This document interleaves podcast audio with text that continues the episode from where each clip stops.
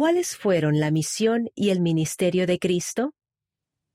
Ven, sígueme. Lucas capítulo 1. Jesucristo hizo convenio en la existencia preterrenal de venir a la tierra y ser nuestro Salvador. Como nuestro Salvador, Él llevó a cabo tanto su misión como su ministerio. El presidente Russell M. Nelson explicó, La misión del Señor en la vida terrenal era llevar a cabo la expiación y hacer de la vida eterna una posibilidad para cualquier persona que se hiciera merecedora de ella. Su ministerio consistió en todo lo demás que él hizo, sus milagros, sus enseñanzas, su amor, su enfoque en las ordenanzas y sus enseñanzas acerca de cómo orar.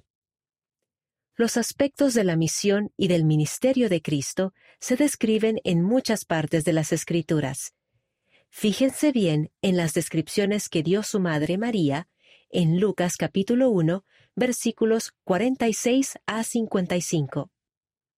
Ana, otro ejemplo de su misión, ofreció una oración similar acerca del ministerio del Señor en primer libro de Samuel capítulo 2, versículos 1 a 10.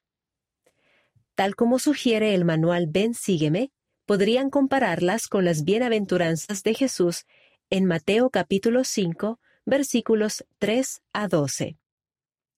Podrían mencionar algunos de los aspectos del ministerio de Cristo que describen estos pasajes de las Escrituras.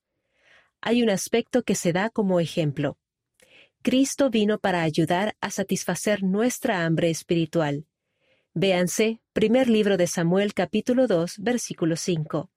Lucas capítulo 1, versículo 53 y Mateo capítulo 5, versículo 6. Análisis. ¿Cómo se aplican personalmente a ustedes esos aspectos del ministerio del Salvador?